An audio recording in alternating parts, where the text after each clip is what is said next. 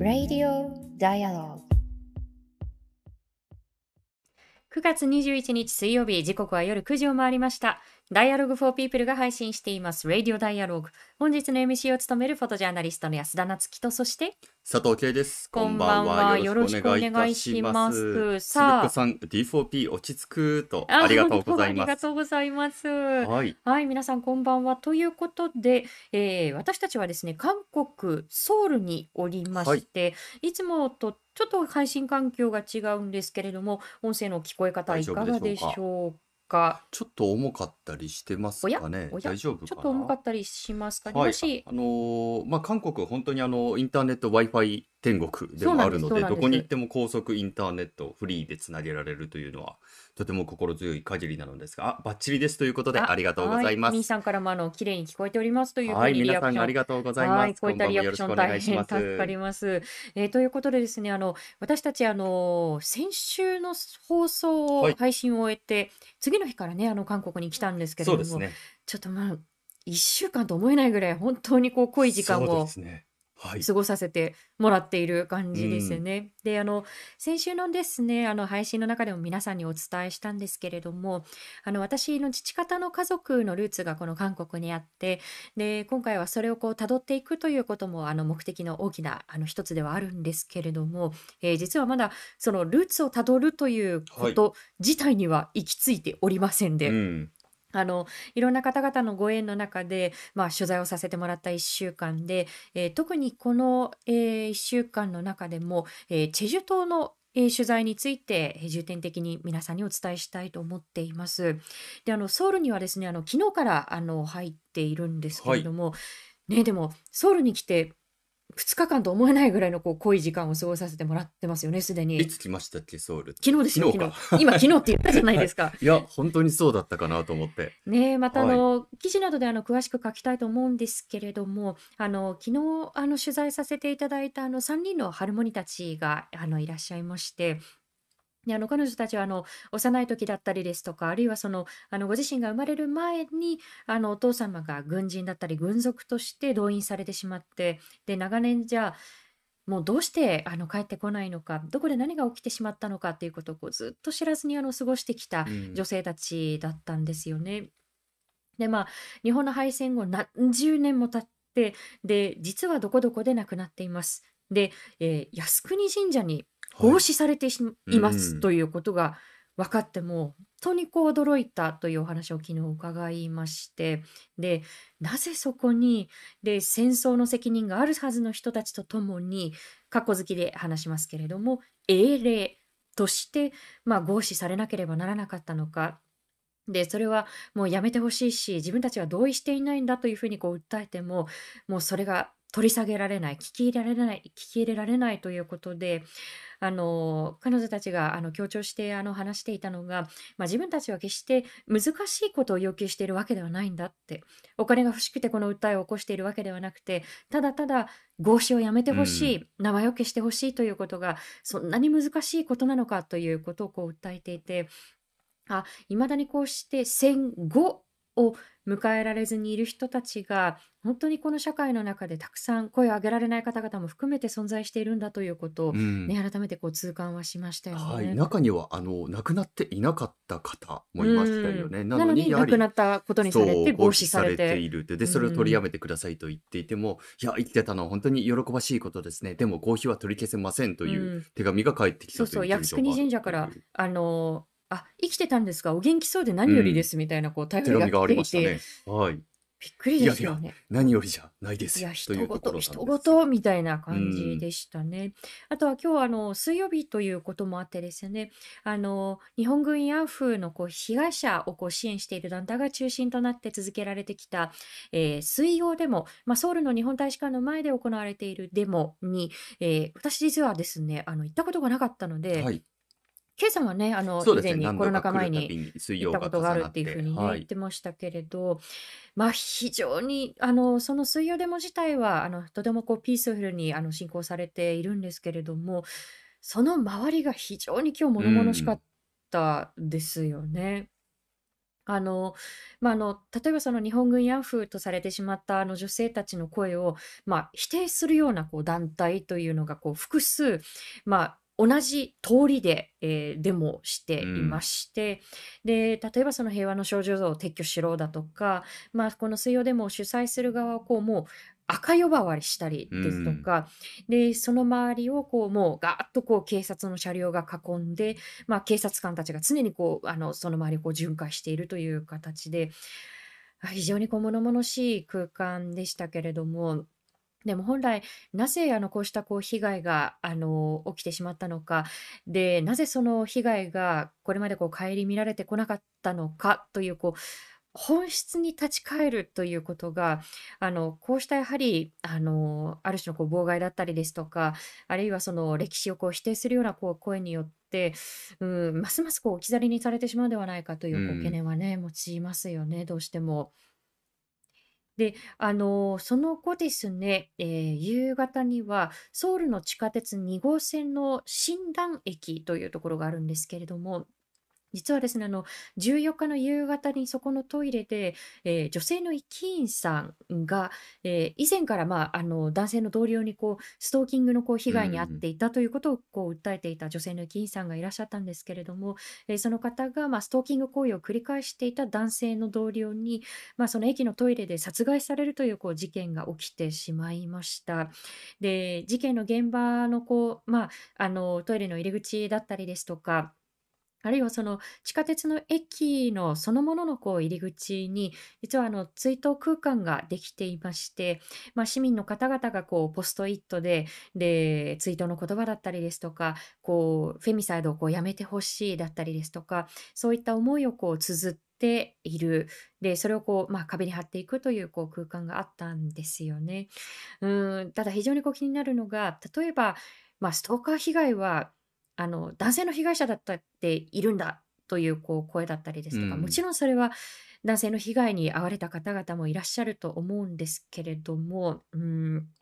背景にあるじゃあ、あの構造的なこう女性に対するこう差別だったりですとか、そういうものがこの事件にもこうあるんではないかということが、もう検証されないままに、いや、これフェミサイドじゃないんだとか、もうフラットに語ろうというもう結論ありきの動きでいいんだろうかということは私自身もこう感じるところなんですよね。で、あの、韓国では2016年に、あの、カンナム殺人事件と、もしかすると、あの、聞いたことがある方もいらっしゃるんではないかと思うんですけれども、あの、まあ、この、やはりこう、駅の近くの男女共用トイレで、うん、見見ず知らずのこう、あの、面識のないこう、あの、女性に対して、まあ、男性がその女性をこう殺害してしまうというこう事件が起きたんですが、あの女性がですねそのトイレに入る前に、まあ、6人の男性があのそのトイレを使ったということなんですけれども、その6人の男性に対してはこう何もせずに、まあ、女性にだけ犯行に及んだ、犯行の対象にしたということが分かっているので、まあ、この女性団体などは、その、こうした、あの、この事件に関しては、まあ、無差別殺人ではなくて、やはり、まあ、脆弱な立場の女性を対象にした、まあ、女性嫌悪殺人ではないかというふうにこう指摘をしているんですよね。でもちろんその面識のない女性を狙った、まあ、カンナム殺人事件と、まあ、今回そのストーキング行為が繰り返されていた末にこう起きてしまった殺人というのはあの一概にこう重ねてあの語ることというのはこうできないにしても、まあ、背景にこうした構造的な差別の問題があるんではないだろうか。でそことともにこう検証すべきではないか。という点も含めて、うん、今後どうした、どういったあのことがあの指摘をされていくのか、どういったこう細部にわたってのこう検証がなされていくのかという点についても見ていきたいというところですよね。はい、あの、追悼の、あの、本当に現場の駅にはですね、えーいくつかのこうポストイットが貼られているような、それぞれのメッセージが貼られているような場所というのがあったんですけれども、中にはやっぱりあの本当に構造的な視点をあの強く喚起するような言葉というものも書かれていたりして、まあ、あのこうした社会のことを揶揄して、男性だけが安全に暮らせる社会っていうふうに書かれていたりですね、もしくはそのように暴力というものがシステムに組み込まれているというような強い言葉もあったりして、これは本当にあの一人のあの個別の事案ということではなくて、て、社会の中にそういう構造があるっていうところまで考えていかなければ、まあ、同じ事件が繰り返されてしまうのではないのか、そうした危険性を感じるような警鐘が鳴らされていましたうね。ん、あの、YouTube であの、アガテランプさんから、えー韓国のミソジニーも怖いものがありますというふうにこう指摘をされていますけれども、まあ、こうしたあの、MeToo 運動が広がったりですとか、まあ、女性差別、性暴力の問題に対して様々なこう声が上がる中で、いわゆるこうバックラッシュですよね、に対する、まあ、懸念なんかもこうたびたび耳にすることがありますね。で、まあ、今回のこうした事件に対してももう最初からいやこれはこう女性権は関係ないんだというふうにこうあのフラットにこう語ろうとしてしまうような動きっていうのも、まあ、まさにその一つなのかなというふうにこう思うんですけれどもでそうしたうん個別のこう個別のこうあの個人的なこう問題にこう歪償化してしまうと見えてこなくなってしまうようなこう社会背景というものが必ずこうしたあの事件にはあると思うので、ね、あの繰り返しになりますけれども丁寧な検証が不可欠かとそうした視点を含めての、まあ、丁寧な検証が不可欠かなと思います。えーそれからですねあ皆さんどうでしょう？あの日本にいて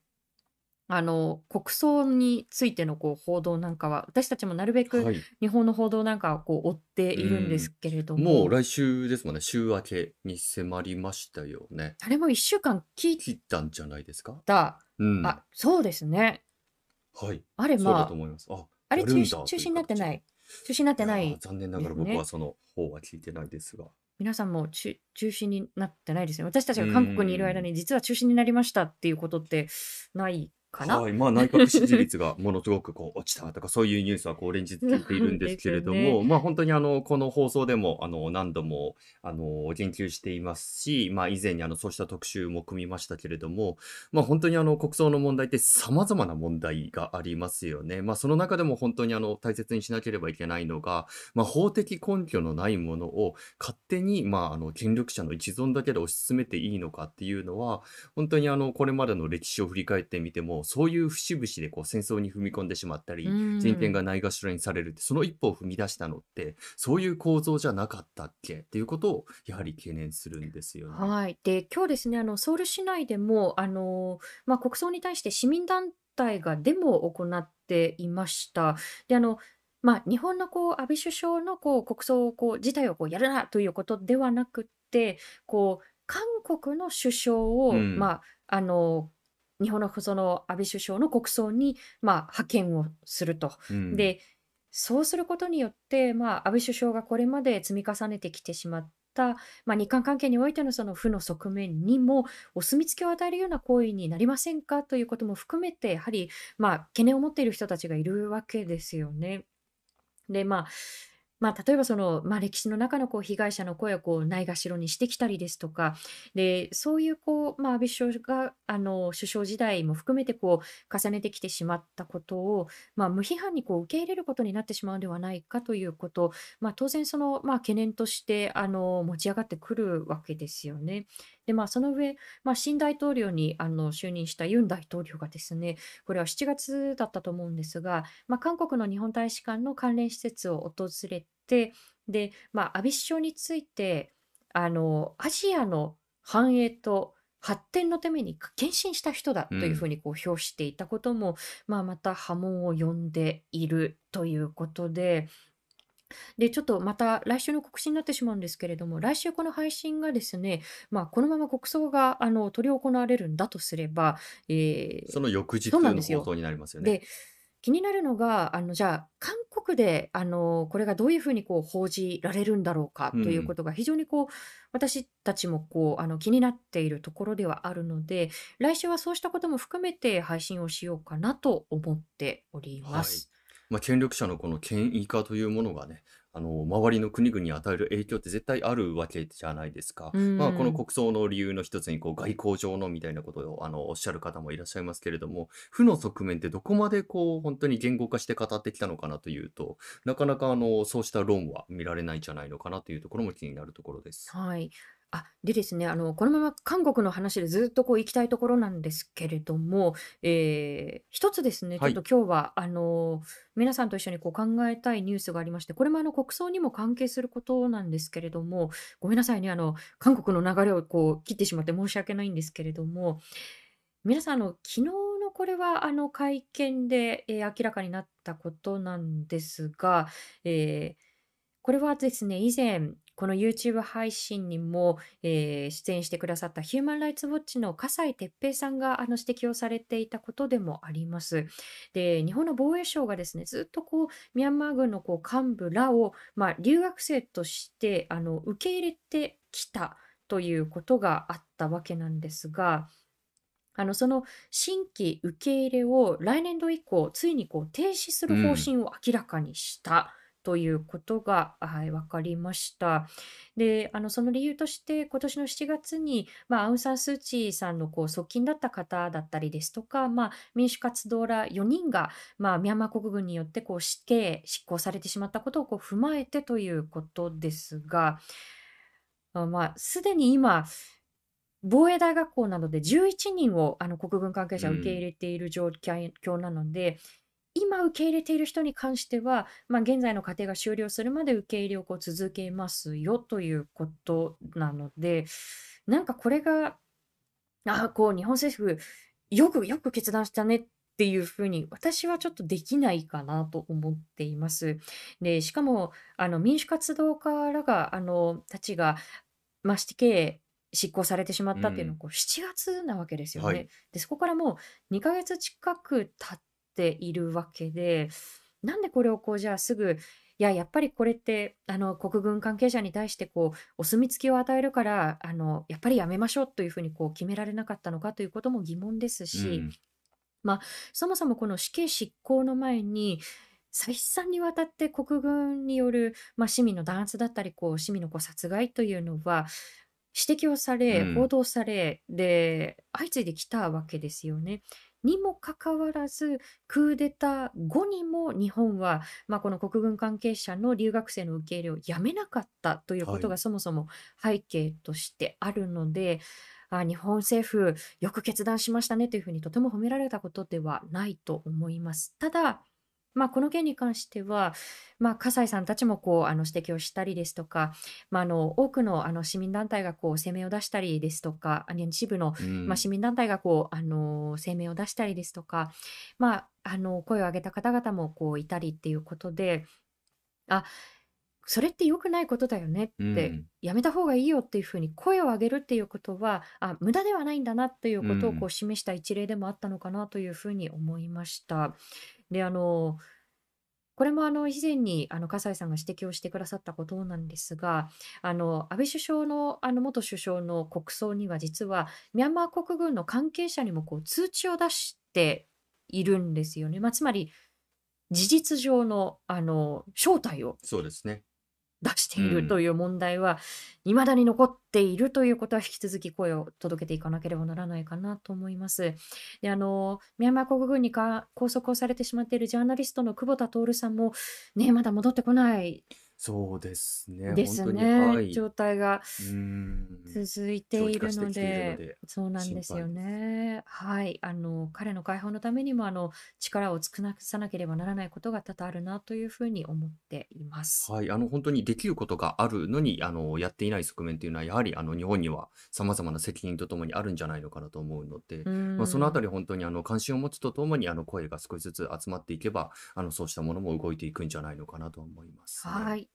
えーということで、あのこうしたですね、あの自国の軍、うまあ、ん、国際社会を背景としたあの自国軍による、えー弾圧とういう意味ん、では、実は私たちが取材してきた韓国チェジュ島にも重なるところもあるのではないかというふうに思っています。ということで、ここからは、えー私たちがあの一昨日まであの取材をしていた韓国チェジュ島の取材の様子を現地の音声も交えて皆さんにお伝えしていきたいと思っています。以前にですね、あの映画はい、監督のヤン・ヨンヒさんに出演いただいうて、ん、まあ、あのチェジュ島があの故郷であるお母様のこう歩みについてあのドキュメンタリー映画を撮られたということでそのお話も伺いました。あのぜひあのヤン・ヨンヒさんのアーカイブも気になる方合わせてあの聞いていただけてたと思うんですけれども、えーこのチェジュ島というのは43事件と呼ばれる虐殺がう起きたん。歴史としてもこう知られている場所です。はい、ツイッターでもですね、このチェジュ島4.3事件については映画スープとイデオロギーで始めてしまいましたと、そうですね、はい、ヤンヨンヒさんの。くださっていまはい。すね。本当にあの、なかなかあの、日本で教科書を読んでいてもおそらく出てきていないでしょううし、僕自。身も本当に詳しく知ったのはここ最近この数年っていう感じですうね。ーん、そうなんですよね。で、あの、少し、あの、歴史をこう辿っておはい。話をしていくと、まず、あの、日本が、まあ、あの、敗戦を迎えましたと。で、そうなると、こう、朝鮮半島、植民地支配を受けていた朝鮮半島にとっては、まあ、例えば、まあ、徴用だったり、徴兵だったり、まあ、総司解明だったり、そういったことから、あ、解放されたうん。ということで、じゃあこれから新しい国をこう作っていこうということになるはずだったうん。ことなんですよね。で、ところが朝鮮半島には、まあ、南側にアメリカが、で、北側には旧ソ連が進駐していって、で、南側ではその、あの、アメリカの軍政というものが3年間、あの、続いていくことになるんですよね。で、そのアメリカの軍政としては、まあ、その統治を円滑に行う必要がうあったん。ということで、あの、日本が植民地支配していた時代の、まあ、警察官だったり、官僚だったり、まあ、つまりその日程のこう、あの支配を支えていたそうですね。あの、権人力を与え々。られ甘い汁を吸うってきた、まあ、シーん。ニーチャーと呼ばれる方々がいたわけですよね、ね。その加害責任をこう、あの、清算するというこう。とではなくて、再び彼らをこう、登用うん。して、再び彼らに。利用して、まあ、統治をしようという、まあ、そうしたアメリカの策略があったわけでうすよね。まあ、チェジュ島に限らずなんですけれども、やはり、まあ、戦後を迎えて、で、非常にこう社会が不安定だった中で、まあ、これらのこう蔓延があったりですとか、まあ、干ばつによるこう凶う作があっん。たりということで、その上、自分たちをこう支配しているこう官僚だったり警察というのはこう、まあ、腐敗が、うん。あの、蔓延してしまっているということで、それに対するこう島民のこう、あの怒りだったりですとか、あの不満というものはこう強まっていくわけですよね。はい、あの、本当に冒頭にあの、先ほど安田さんが言いましたけれども、こう、8月15日っていうものが、まあ、幸福節うだったんですよね。ーん。もうやっとこの支配を逃れられると思って、あの、日本の国旗が下ろされたと思ったら、そこに正常期が上がっていく。で、さらにその日程からこう、権力を移譲されて、あの、様々な応募を働いていた人間が、未だにその椅子にいるという、そのう中でどんん。どんこう、鬱憤が溜まっていったという状況がありましたそうでね。すね。で、1947年の3月には、まあ、警察によるこう発砲事件であの犠牲者が出たりですとか、まあ、それに対してこうあの抗議のストライキをこう始めた人々に対して、まあ、さらなるこう弾圧があったりう。っていうんことで、で、そうしたこう抗議運動がこう広がっていく様子に対して、アメリカのこう軍政側というのは、あ、チェジュ島というのは赤の島なんだというふうなこうレッテルを貼って、で、まあ、さらにこう締め付けを、こう残忍な締め付けをこう強めていくということがありました。で、こうした背景の上に、四三事件というものはこう起きていくわけですよね。で、あの、1948年の5月10日に、南だけでこう単独の選挙うをしますん。ということがこう決まってしまう。で、それはこう分断を、南北の分断を決定づけてしまうし、まあ、さらなるこう不安定化だったり、戦争が懸念されるんではないかということで、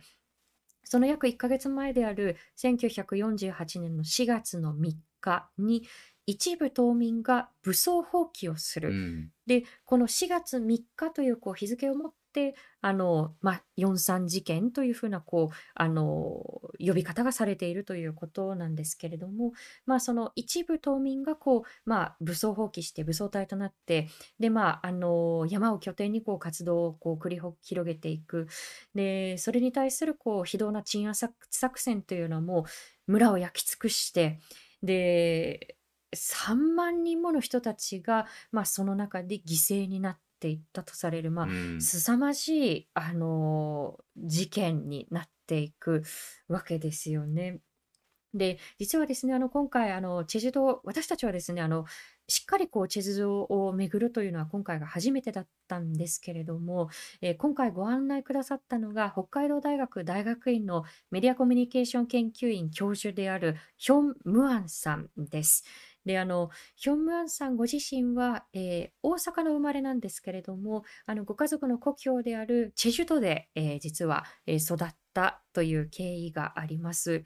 で、後ほどまたあのムアンさんからあの触れていただくことになると思うんですけれども、あのムアンさんのおじい様も実はこの四三事件のこう犠牲になっってでご遺体もこう見つかっていないというう状ん。況なんですよね。ただ、この 4・ 3事件というのは長らくこの韓国社会の中で、まあ、タブー視をされてきた歴史があって、で、ここ、本当にこう、あの、最近になって事件を学ぶ機会だったりですとか、あの、実際にこう、まあ、あの、公園だったりですとか、記念館が、まあ、整えられていくというこう動きがありました。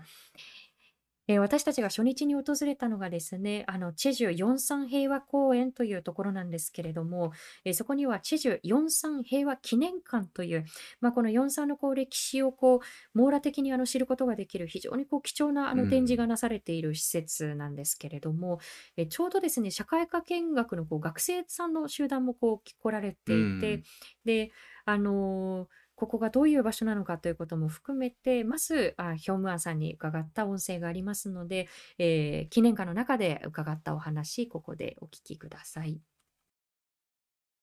やはり四三のもう遺跡であったり、その歴史であったり、そういうものを、まあ、学ぶっていうのが、やはりここ数、まあ、10年ぐらいでしょうかね、まあ、それぐらいかなり、えーと普及していくっていうことで、やっぱりそれからではないでしょうね、教育の場であの実際にここを訪れるということになるの。でそれまであまりあのまあ、辻堂はま美しいところではありますけれども、そうした美しいところっていうのは必ず何らかの虐殺があったりしたところであったんですけども、やはりそういうところに、え案内表示板もほとんどなかった。それがようやくここ10年、そうした、まあ、平和ツアーであったり、まあ、そのような概念が普及することになって、で最近、えーっとまあ、法律も整備されたり、名誉会も進むということで、積極的に、まあ、発信していくということで、今はあの学生も最近は多く訪れるようになったんじゃないかと思いますね。そのやっぱりそういう動きがすごくあの、まあ、割とこう新しい動きっていうのは一つはやっぱりこうこの事件に対してその長らくその政治状況で声を上げられなかったりですとかこう長らくこうタブー視があったりですとか、そういうことも関わってるっていうことですかね。そうですね、やはり2020年に、えーごめんなさい、2000年に、えーまあ、名誉真相究明法律ができるまでは、まあ、私も遺族の一人ではありますけれども、私、遺族の人でさえその時に、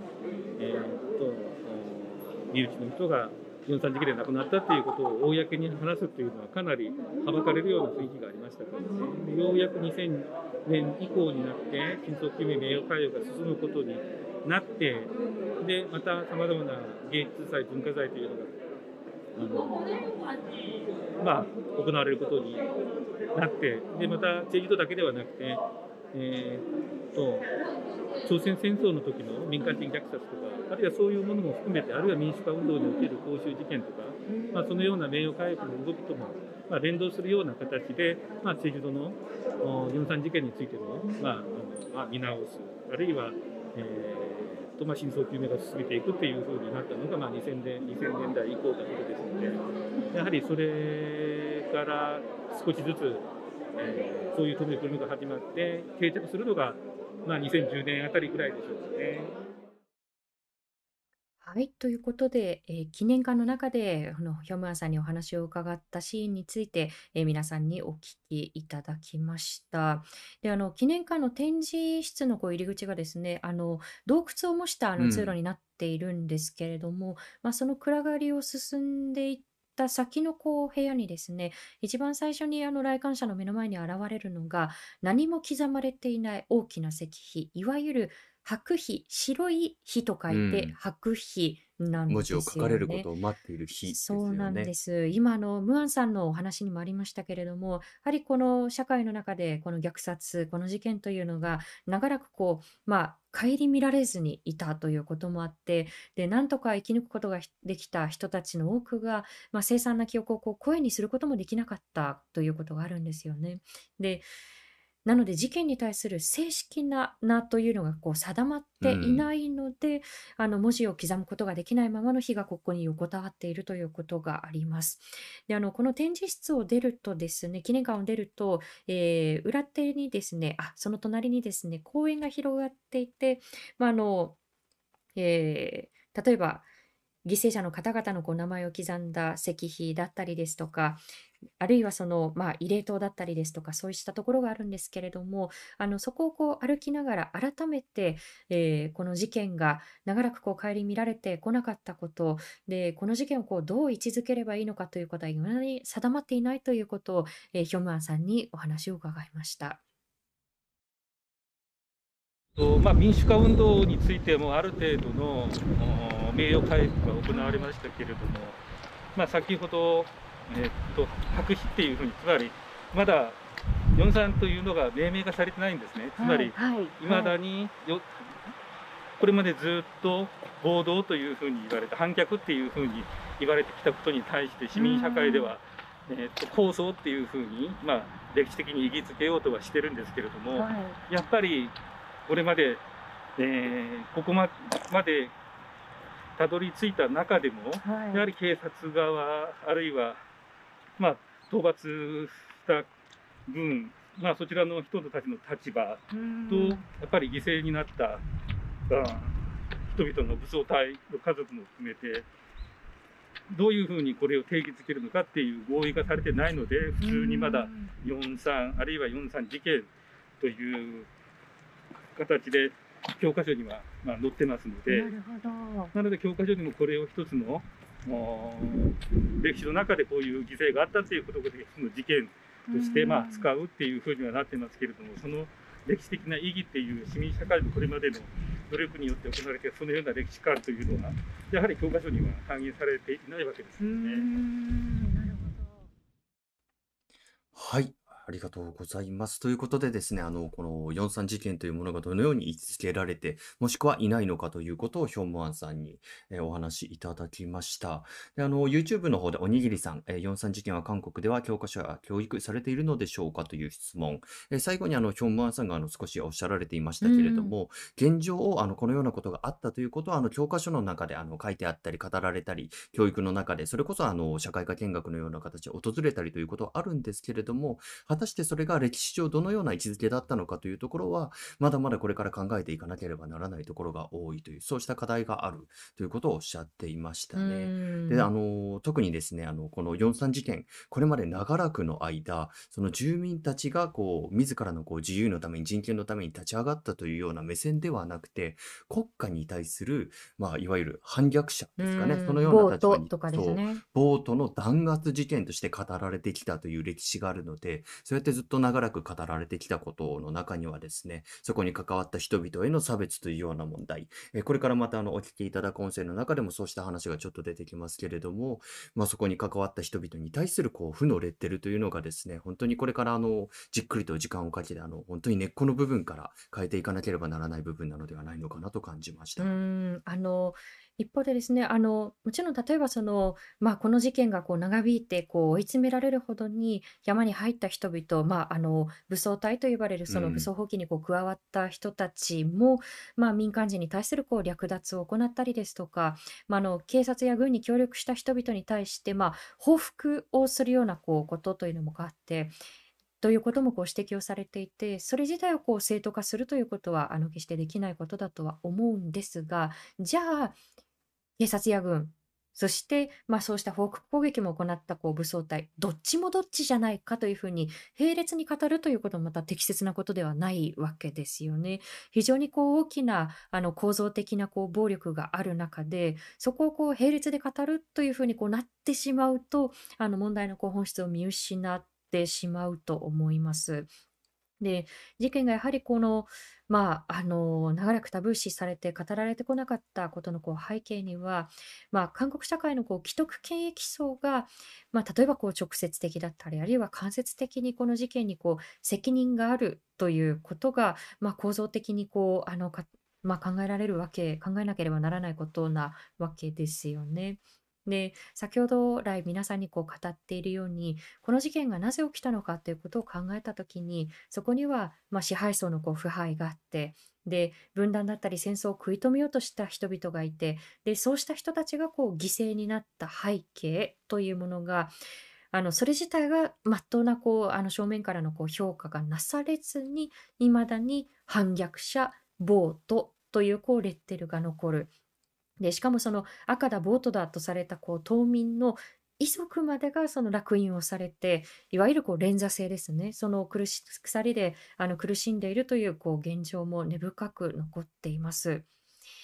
で、先ほどですね、あの講演を展示室から出て、えー、公園を歩いて、あの、ムアンさんにこうお話を伺っていったわけなんですけれども、えー、さらにこの公園を進んでいくと、慰霊祭壇、慰霊の広場があるんですよね。で、その奥に、まあ、位牌の法案室、まあ、4-3事件で犠牲になった方々、その中でまあ認定された、犠牲者として認定された方々の位牌が安置されている建物もあります。で、ここにあの、ムアさんのおじい様の名前も刻まれているんですけれども、まあ、先ほどのようにこう、まあ、赤、ボート、反逆者というふうにこうレッテルを貼られた人たちのこう位置づけというものがいまだにこう定まらないこう複雑な状況というものについても含めて語ってくださっているので、その音声もここでお聞きいただければと思います。はい、ちょっとあの、建物内ホールがあの非常に音が響くところで、少しあの聞きづらいところもあるかと思いますが、ご了承ください。広いところがハンドというところなんですけれども、そこが私たち、まあ、両親、まあ、父親の出身地なんですけれども、はい、その列の左から3番目、キョンマンゴンというふうになります。あれがおじいさんですね。ごめんなさい、もう一度。ヒョンマンゴンですね。この色ついてる列の、はい、左から3番目ですね。ね、ここでもう一つ、一つ押さえておかなければならないのが、ところどころ空いてるところがありますよね。はい、あそこにも当初は名前が多分刻まれていたところなんですけれども、それが今名前が記されている。まあ、あの重複したりとか、あるいはえっとまあ、実際は、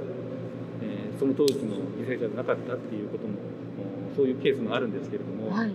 その中にはですね実際に今この特別法真相究明特別法の中で武装隊の中心的な役割をした人は犠牲者として認定されてないんですね。で後から、えーとまあ、軍あるいはそう警察の方から異議申し立てがあってあの人は、うん、えー、と中心的な役割をした人の家族であったりっていうことでそれが判明するということになるとまたここから排除されたりするっていうそういうケースもあります。ということであのこうしたあのまあ、非常にこう、未だにあの定まらないこう事件の位置づけだったりですとか、こう事件のこうがいかにこう残忍だったのかということに対して、わ、そんな歴史があったんですね。大変でしたねっていうふうに、じゃあ、人ごとにのようにこう語っていいかといったら、それもまた違うのではないかなということが、今回の取材の中での私自身のこう実感なんですよね。まあ、なぜかというと、まあ、このなぜ虐殺が起こってしまったのか、なぜ朝鮮半島がこうした状況にこう置かれてしまったのかということをこう辿っていくと、そこにはやはり、まあ、日本によるこう植民地時代のこうことにこう必ず一気づく、そこをこう切り離して語ることっていうのはこうできないわけですよね。で、このチェジュ島の南側にはですね、えー、アルトゥル飛行場という、まあ、旧日本軍のこう飛行場の跡地があります。で、飛行機の格納庫、まあ、いわゆる掩体号ですね、が、その姿を今でもはっきり残していて、なんか私たちもこうあの実際に行くと本当にこう広いこう畑になっているようなあのところにぽっかりとそのこう掩体号がこう残っているというところがありますよね。うーん、なんかこう、日常の風景の中でこう、畑を耕しているこうトラクターの横で、まあ、掩体号がこう、ボコボコボコっとこう、いくつもこう残っているという風景がありました。うん、それもあの島民の方々をですね、本当に大量にこう、その刺激させて、その労働力で作ったものですね。ん。あの、特にその第二次大戦の末期というのは、あの、チェジュ島をこう最終抗戦のためのこう軍事基地か、まあ、軍事要塞化ですね、そうですをしていた歴史がもういろんなところにこうまざまざと刻まれていて、はい。あの、広島、長崎の後のあの降伏が8月15で、あの、まあ、いわゆる終戦になっていなければ、おそらくさらにあのチェジュ島にこう戦闘を移していたのではないかと言われていまうすね。なのでですね、先ほど来ですね、あの YouTube であのコメントをいただいている中に、沖縄と非常にうん。こう重なります、似ていますというふうにこうコメントいただいた方々いらっしゃったと思いますが、それ非常にこう重そうです要なね。あの視点で、え今回あのムアンさんだけではなくて、あの現地でお話しくださった複数の方がですね、あの沖縄のことにこう言及されていたんですよね。で、ここをこう最終的な、まあ、本土決戦をこう避うけるたん。めのこう要塞とするというふうにこう位置づけられていったので、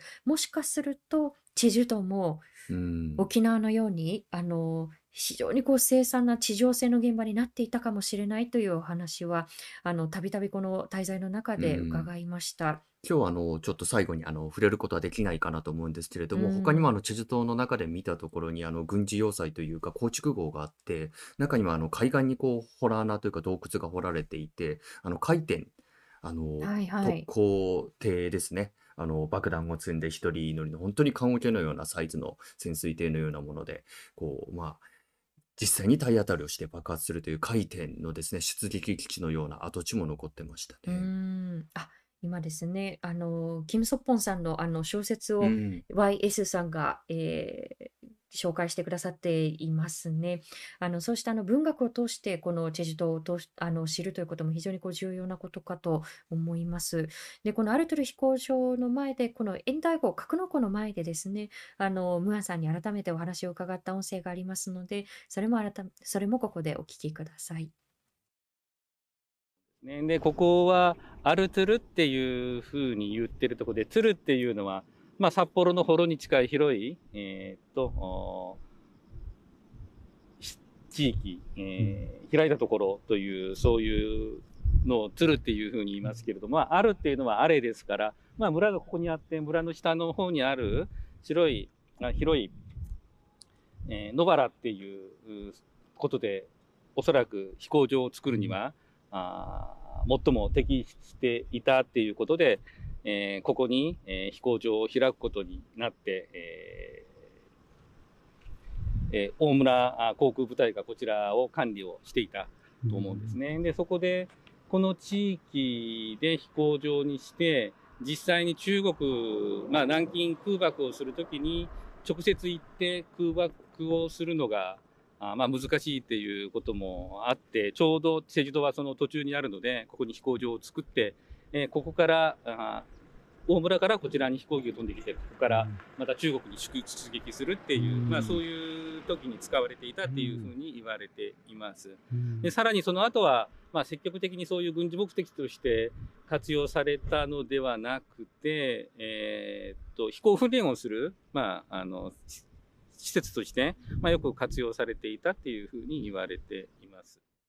で私も小さい時にチェジュ市の方にもそういう山がたくさんあってそこに遊びに行くと本当に人工的に掘られた穴がもう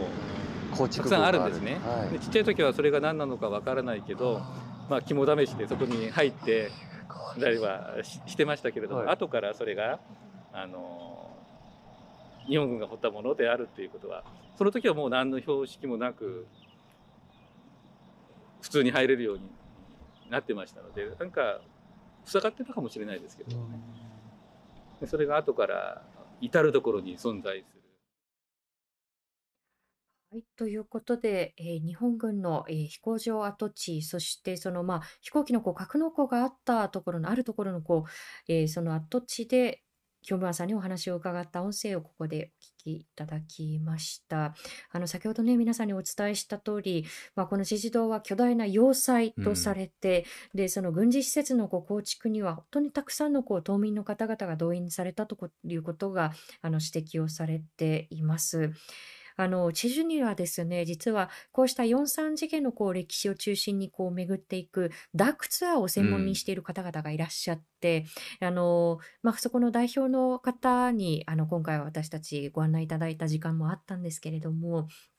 で、その代表の方が、あの、こうした日本軍のこう、あの、壕だったりですとか、こう、軍事施設のこう跡地というのは、チェジュの人々の汗と血の上にこう成り立っているんだということをお話しされていたのが非常に印象に残っています。ね、あの、チェジュって本当にこう、あの、先ほどどなたかがあの指摘をくださった通り、非常にこう美しいところでもあるんですよね。海の幸と、そして人々がいて、春、春、何でしたっけ、あの、モアイ像のような。トルハルバンのこと言ってますか、はい、トルハルバン。はい。あの、モアイのように見えるね、あの、至るところにありますね。みかんもね。あ、みかんもね、そうそうそうそう、すっごい市場とか行ったらめちゃめちゃみみかんマッコリとかみかん焼酎まであってね。はい。あ、みかんマッコリ手が出なかったですけどね。はい。ね、いや、本当にね、あの、そういう豊かなものを、本当にみんなで触れられる場所になればいいのに、本当にあの、今、イモさんも書いてくれてますけれども、まあ、旧日本軍の爪痕は広く深すぎますという、それをやはり一つ一つきっちりその鳥を抜いていくような作業、向き合っていくような作業っていうのをやっていかなきゃいけないなと強く感じましたね。うん。まあ、あの、チェジュ島は本当にこう、ハイキングとか、あの、オルレコースといってね、あの、ハイキングだったり、登山を楽しむようなこうコースというのもこうあるんですけれど、実はあの、先ほど皆さんにお伝えした、このアルトル飛行場なんか、その、オルレコースにあったりするんですよね。はい、その散歩道ですね。島を一周する散歩道があるんですけれども、そこの傍らに、あの、旧日本軍の、例えばこう、砲台跡地だったり、そうしたものもこう、横に配置されているようなコースがありましたね。うん。なので、あの、今回ですね、あの、ソウルにこう2018年にこう開かれた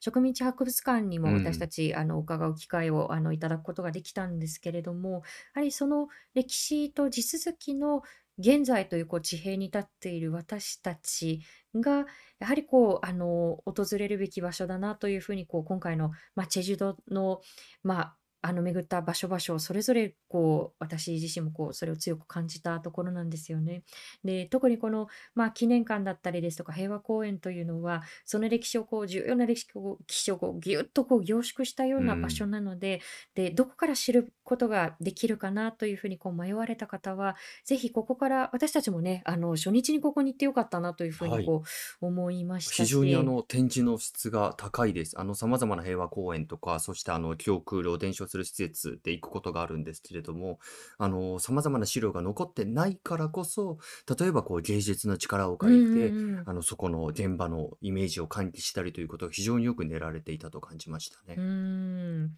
あの、まあ、皆さんに先週もお伝えした通り、ようやくまた、あの、ビザなしで、こう、韓国から来れる、あ、ごめんなさい、日本から来れるということが、まあ、再開をし、で、少しずつ、まあ、コロナによるこう制限というものも、うん、緩和されていっている中なので、ぜひ、あの、多くの方にチェジドも含めてこう訪れてもらえたらなというふうに、まあ、訪れた一人として思ったところですし、なんかあの、10月以降ですね、はい。またあの、美味しい海鮮があるらしいじゃないですはい。何でしたっけ？チャリ？チャリっていうなんかその地元でしか食べない魚とかが、うとっても美味しい季節だよってめちゃくちゃタチウオ推しでしたよね。あと、タチウオもそうでしたね。タチウオ美味しかったなはい。アワビのおかゆとか。うん。そうなんですよ。あ、あと、旅の小話もしていいの？何ですか？ここで。何？旅の小話？旅の小話。どうぞ。はい。あ、時間はすでにあの40分を超えておりますが。えっとですね、あの、治癒の森、あの、癒しの と書いてあの、治癒の森というものがありまして、ごめんなさい。あの、そこはですね、愛の不時着のこうロケ地なんですよね、あのドラマの。で、あのー、二人が主人公たちがこう初めてあの出会った森なんかもあって、全然何の案内板とかもないんですけれど、だいたいあの木、あの木ちょっと形似てないみたいな感じでね、ちょっとパラシュートがこう引っかかったようなこう木なんかを探したりっていう時間もありました。あ、ケビンさん、えっと、PCR は入国入出国。入国時、韓国に入った時、ね、はい、24時間。その日中か。その日中にあの PCR 検査を受けなさいというのがありますが、えー、日本に帰るときは、今回は必要ないですね。そうなんですよね。だから、まあ私たちもあの、チェジュ島に入っ、で、その空港の、えー検査場で検査を受け、うん。というすぐ結果出ましたね。そうですね。しはい。かもなんか検査所ガラガラでしたね。さすがにうそうですん。ね。まあ、ただ、あの、国内のあの、観光客の客足は戻ってきているというような感じはあったので、まあ、また、あの、少し、こう、賑わいが戻ってくるとともに、あの、こうした歴史を学ぶとか、何かこう、そうですね、あの、ただ単にこう、観光の美しい島っていうだけではない、こう、地図の姿も見ていただけたら嬉しいなと思います。はい。僕たちも本当にこれ第一歩目という感じうですからん、ね、そうですね。もっともっとあの。深く、あの、取材を続けていきたいなと感じました。はい。ということで、あの、来週もですね、まだ韓国におりますが、えーおります。ということはい。で、あの、来週も引き続き現地からのレポートをお送りしていきたいと思います。えー今日の放送をもう一度聞きたい方、ダイアログフォー、ダイラグ、だ、うわはい。ごめんなさ。はいなんか、団体の名前を間違えるという大変失礼いたしました。Dialogue for People の YouTube チャンネルにアーカイブをしていきます。今後の放送のお知らせもいたしますので、チャンネル登録よろしくお願いいたします。えー今日の放送は Spotify、Apple Podcast、Google Podcast、そして Amazon Music Podcast でも聞くことができます。えーさあ、このレディオダイアログ、そして今回のようなこううん現地取材というのは、サポーターの方々のご寄付で支えていただいてお。ります。ありがとうございます。えーよろしければ Dialogue for People のワンタイムサポーターやマンスリーサポーターへのご登録もよろしくお願いいたします。さあ、来週9月28日水曜日の放送なんですが、えーまだこれからの取材次第というところではあるんですけれども、えーこのまま行くと、まあ、その前日がね、前日が、国葬ということで。はい、あの韓国のメディアはじゃあそれをどういうふううにん。報じたのかというところ、私たちもあの気になるところですので、えーそうしたことも踏まえて、皆さんにまた現地の声をお伝えできればというふうに思っております。えーということで、レディオダイアログ、来週のまたこの時間21時にお会いしましょう。今回のお相手は、フォトジャーナリストの安田なつきと、佐藤圭でした。あありがとうございまし。たた。おやすみみなさい。なさい。ご視聴ありがとうございました。チャンネル登録やご評価をいただけますと幸いです。また、このチャンネルは皆様のご寄付に支えられております。ご支援、ご協力、よろしくお願いいたします。